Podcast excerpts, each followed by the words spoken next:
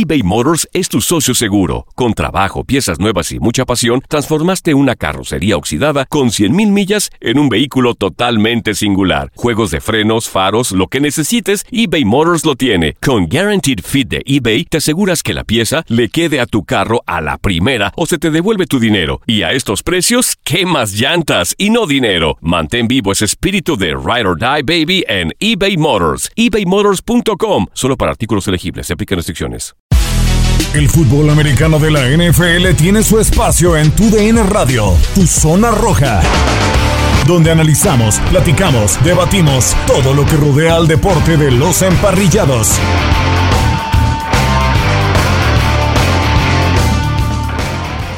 ¿Qué tal? Bienvenidos a un episodio más del podcast de Tu Zona Roja para platicar de lo sucedido en el draft 2021 de la NFL. Cinco mariscales de campo se fueron en primera ronda. Eh, Trevor Lawrence cantado a los Jaguars Jacksonville. Zach Wilson de BYU a los Jets de Nueva York. El coreback de los 49 de San Francisco por el cual hipotecaron sus primeras rondas del 2022 y 2023 es Trey Lance de North Dakota. Chicago sorprendió con un trade sensacional para bajar del pick número 20 al pick número 11 y tomar a Justin Fields, el coreback de la Universidad de Ohio State. Y los Patriotas de Nueva Inglaterra, que se hablaba que eh, Belichick iba a hacer un trade de cambiar a Stephon Gilmore y bla, bla, bla, y bla, bla, bla, pues le termina cayendo sin moverse al pick número 15 en la primera ronda. Mac Jones será el sucesor o no de Tom Brady. Veremos qué le puede sacar de jugo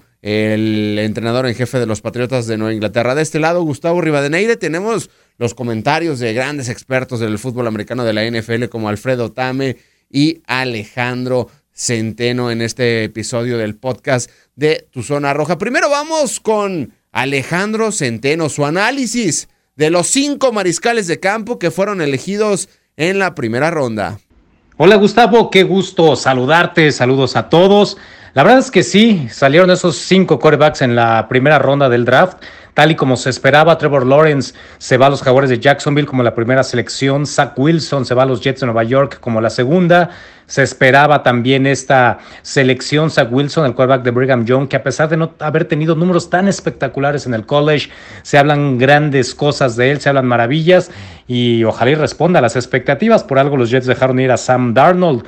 En la tercera posición se fue Trey Lance y es que ahí San Francisco tenía la opción. Si iba a ser Justin Fields, si iba a ser Mac Jones y finalmente se decidieron por el quarterback de North Dakota State por Trey Lance, un jugador muy atlético, un jugador grande que no tuvo mucha experiencia en el fútbol colegial, pero eh, puede tener un año muy bueno de aprendizaje en San Francisco. Yo estoy seguro que Jimmy Garoppolo va a ser el titular y en algún momento veremos a Troy Lance. Y esto lo digo porque Jimmy Garoppolo ha sido, eh, pues, muy, o sea, tiende a lesionarse, ¿no? Es un tipo que, que no te termina la temporada, o al menos ha sido así en los últimos años. Así que Jimmy Garoppolo, si se vuelve a lesionar o por ahí tiene una baja de juego, estoy seguro que Troy Lance verá acción, pero no lo veo como titular de inicio a este jugador. Entonces, bueno, pues San Francisco ahí realmente inició el draft porque estaba la duda de a quién iban a tomar. Los Osos de Chicago se movieron a la posición 11 y se llevan a Justin Fields, el quarterback de Ohio State. Gran movimiento de Chicago porque, pues obviamente con Andy Dalton, ya pues un jugador que creo sus mejores años ya quedaron atrás. No iban a tener gran, gran expectativa los Osos. Con Justin Fields creo que tienen a su quarterback eh, de futuro a futuro, ojalá y no les falle, ¿no? Como sucedió en su momento con Mitch Trubisky, pero, pero bueno, Justin Fields llega a los Osos y me parece una gran adición para, para el equipo de los Osos de Chicago. Y en la posición 15 a los Patriotas de Nueva Inglaterra finalmente les llegó Mac Jones, el quarterback de Alabama, que bueno, eh, pues vaya, lo, lo, que hace Alabama es muy similar a lo que hacen los Patriotas, ¿no? En la NFL, el mejor equipo de los últimos años, los eh, los de Alabama, ¿no? Dirigidos por Nick Saban, un equipo muy talentoso. Y bueno, pues ahí Ahí tuvieron la fortuna de adquirir a Mac Jones, un coreback no tan móvil, un coreback sí que te puede ejecutar muy bien desde la bolsa de protección. Creo que del tipo que le gusta a Bill Belichick.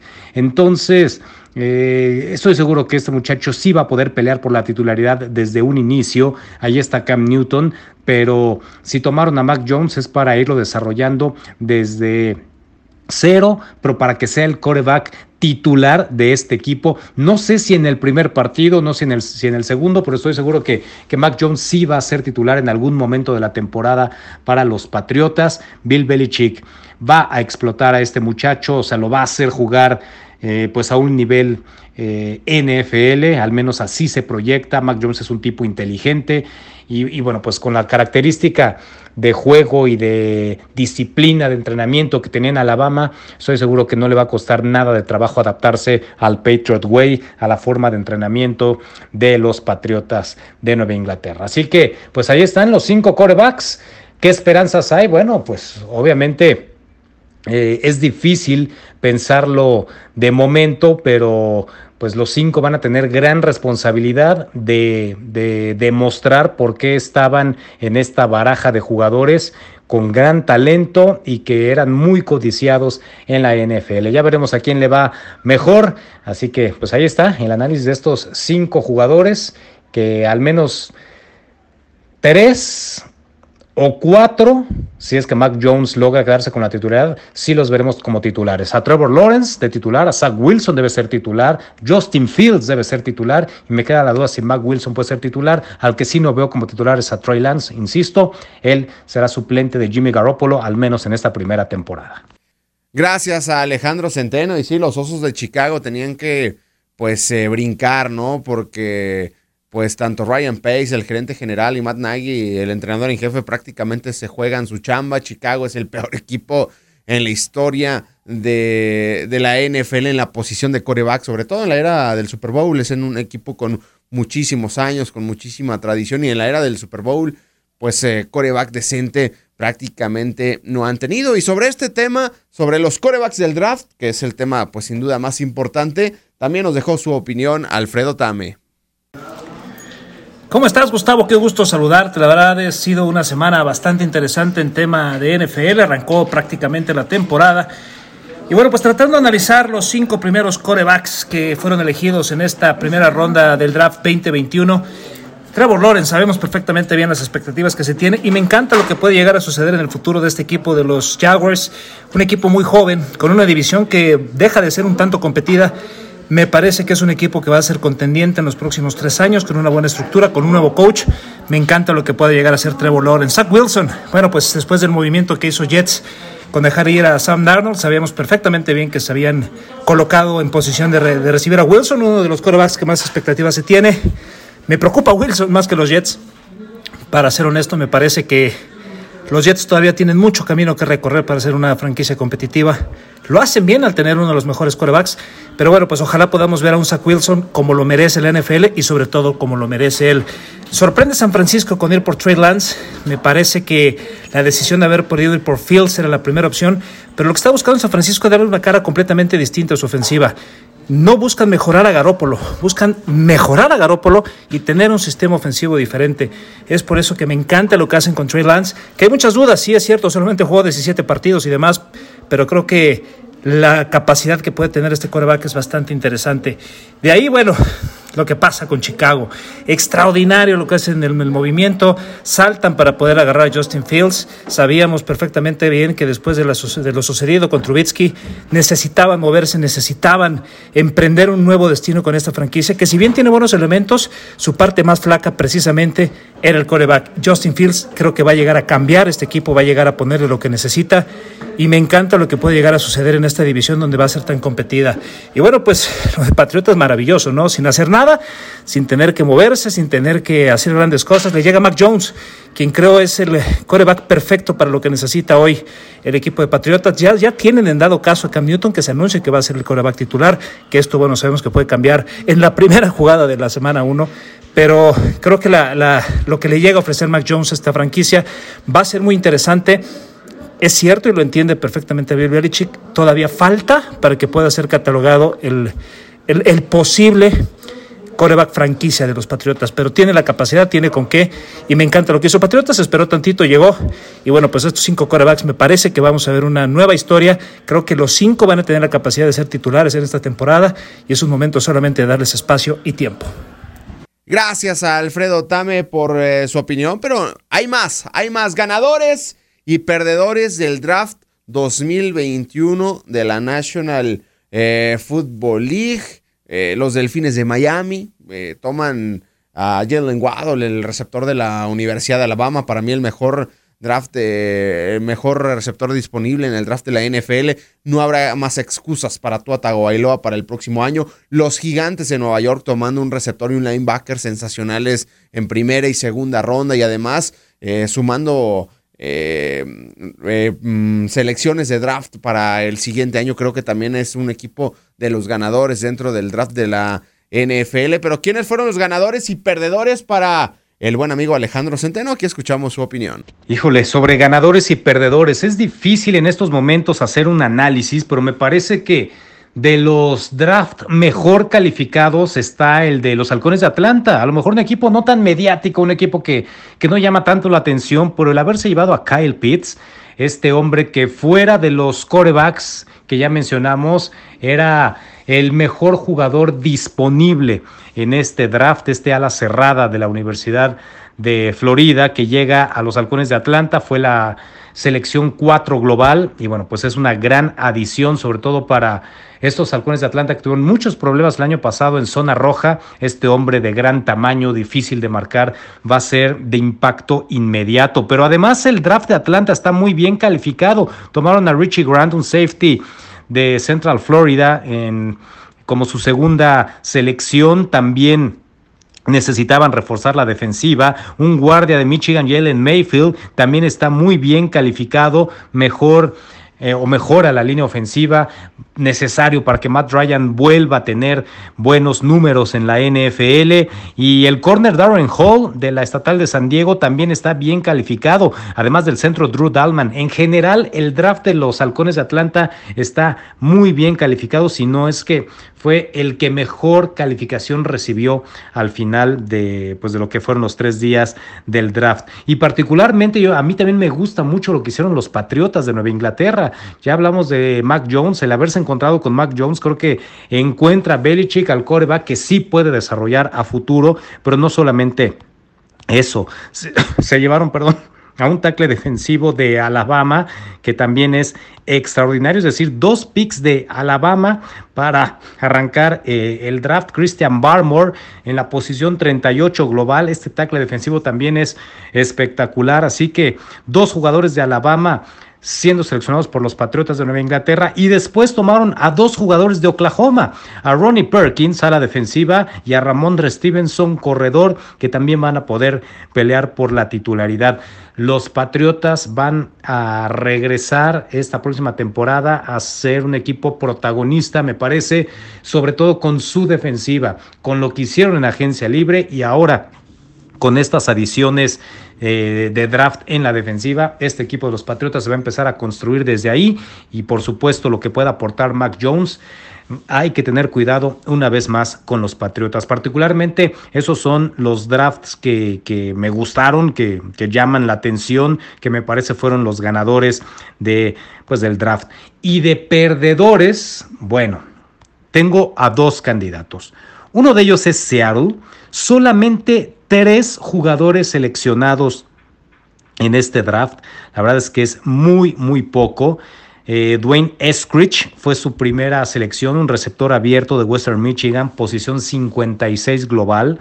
Todo esto, obviamente, porque están pagando la, llegada de Jamal Adams, ¿no? Este safety que llegó de los Jets. Y bueno, pues tuvieron que, que dar dos primeras selecciones los Seahawks de Seattle. Pero repito, Dwayne Eskridge llega, receptor me parece que no era la principal necesidad de Seattle el tener un receptor. Sí era la línea ofensiva. Hay que recordar que Russell Wilson se quejó de que no tenía línea ofensiva, de que por ahí quería ser cambiado. Y eso es porque pues la línea ofensiva de Seattle es de las peores, o ha sido de las peores protegiendo a su coreback. Y en lugar de ir por un liniero ofensivo como su primera selección, pues no, se fueron por un receptor que desde mi punto de vista no necesitaban urgentemente los Seahawks. Trey Brown, un corner de Oklahoma, fue su segunda selección y hasta la posición 208 tomaron ataque ofensivo de Florida, Stone Forsythe, solamente tres picks, me parece que es eh, pues una cantidad terrible, siguen pagando pues los cambios que hicieron y, repito, no, no atacaron la necesidad primaria que era la línea ofensiva con su primera selección. Entonces, pues no, no me gusta lo que hizo Seattle. Y otro draft que tampoco me gusta y en general no le gustó a nadie es el de Houston. Estos Texans que se siguen hundiendo, que se siguen eh, disparando en el pie solos, ¿no? Porque pues ya sabemos el problema que está teniendo de Sean Watson, la salida de jugadores importantes, ¿no? Lo de JJ Watt, lo de eh, Fuller, lo de Will Fuller, ¿no? El receptor abierto, en fin, jugadores importantes que se fueron y siento que pues no, no atacaron mucho sus necesidades. Se fueron por un coreback en la posición 67, que fue su primera selección, Davis Mills. Después tuvieron al receptor abierto Nico Collins en la posición 89. Y, bueno, por ahí ya una la cerrada, Brevin Jordan. Pero en general no, no me parece que haya sido lo mejor en cuanto al draft. De hecho, repito, es de los drafts peor calificados lo que hicieron los Tejanos de Houston. Así que, pues veremos, veremos qué tal responde este equipo que a mi gusto pudiera pelear la próxima temporada por ser los peores, por ser el último lugar en la NFL. Pues así, mi punto de vista de ganadores y perdedores, Gustavo. Gracias Alejandro Centeno. Y sobre este tema, ganadores y perdedores, pero de nuestro buen amigo Alfredo Tame, escuchamos sus comentarios. Ganadores y perdedores del draft. La verdad es que siempre es difícil poder tener un pronóstico adecuado. Lo que parecería ser bueno acaba siendo malo y lo que parecería ser malo acaba siendo bueno. Pero sí me voy a basar un poquito en lo que se esperaba de Miami. Y lo que pasó con Miami para mí es un fracaso total.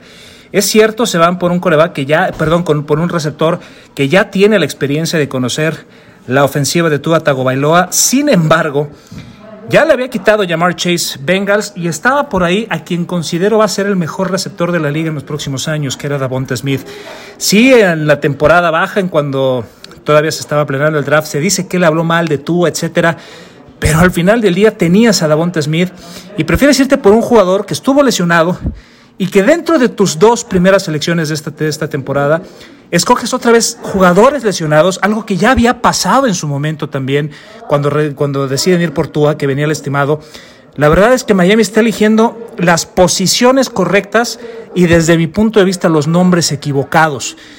Quiero pensar que estoy mal, quiero pensar que estoy equivocado, pero cuando volteas a ver las elecciones de Miami, después, cuando tienen la ronda número 18 que agarran a Jalen Phillips, sí es muy buen jugador, pero es un tipo que tiene anuncio de, posible retiro por conmociones cerebrales. Otra vez te vuelves a meter en un tema de lesionados.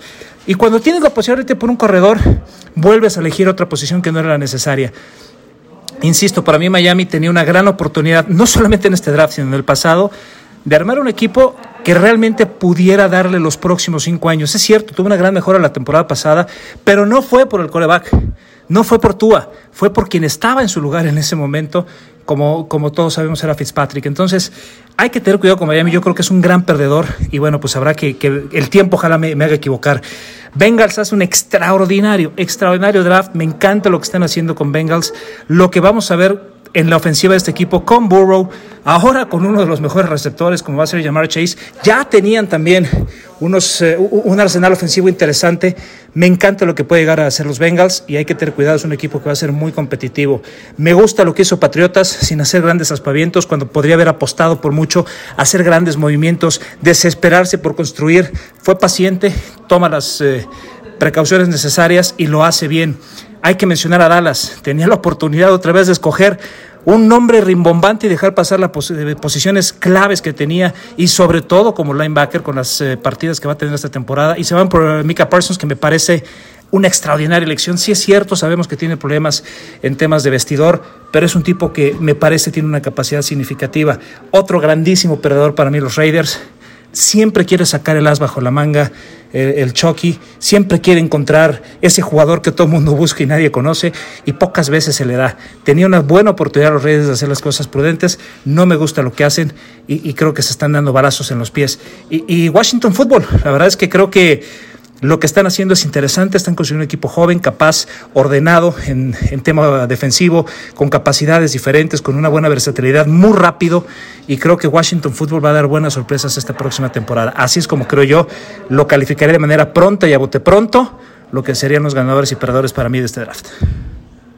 Gracias Alfredo Tame y Alejandro Centeno por toda esta charla de fútbol americano de la NFL. Recordar que pues las noticias en la National Football League no acaban y el próximo miércoles 12 de mayo a las 7 de la noche horario del centro, 8 del este, conoceremos vía NFL Network el calendario de los equipos de la National Football League. En una semana se dará a conocer el calendario oficial de la NFL. Ya todos los equipos saben contra quiénes van a jugar, pero estarán pues ya en específico las fechas de los partidos para la gente que vaya a hacer su viaje. Eh, pues se vea qué partido puede ir. O sea, yo creo que habrá mucho mejor entrada en la NFL a comparación del año anterior, el tema de la pandemia, pero sobre todo en Texas que ya los eventos son impresionantes. En Nueva York semana a semana crecen los aforos, sobre todo en el béisbol, etcétera, etcétera. Así que el próximo 12 de mayo conoceremos el calendario de la NFL y a disfrutar de una temporada sensacional que arrancará en septiembre y también conoceremos quién eh, llevará a cabo el kickoff en contra de los Bucaneros de Tampa Bay y Tom Brady, los actuales campeones de la NFL. Gracias a Alejandro Centeno, gracias a Alfredo Tame. En este micrófono se despide Gustavo Rivadeneira. Nos escuchamos el próximo miércoles con otro episodio más del podcast de Tu Zona Roja. Llegamos a su fin, pero te esperamos con más emociones en el siguiente episodio de Tu Zona Roja.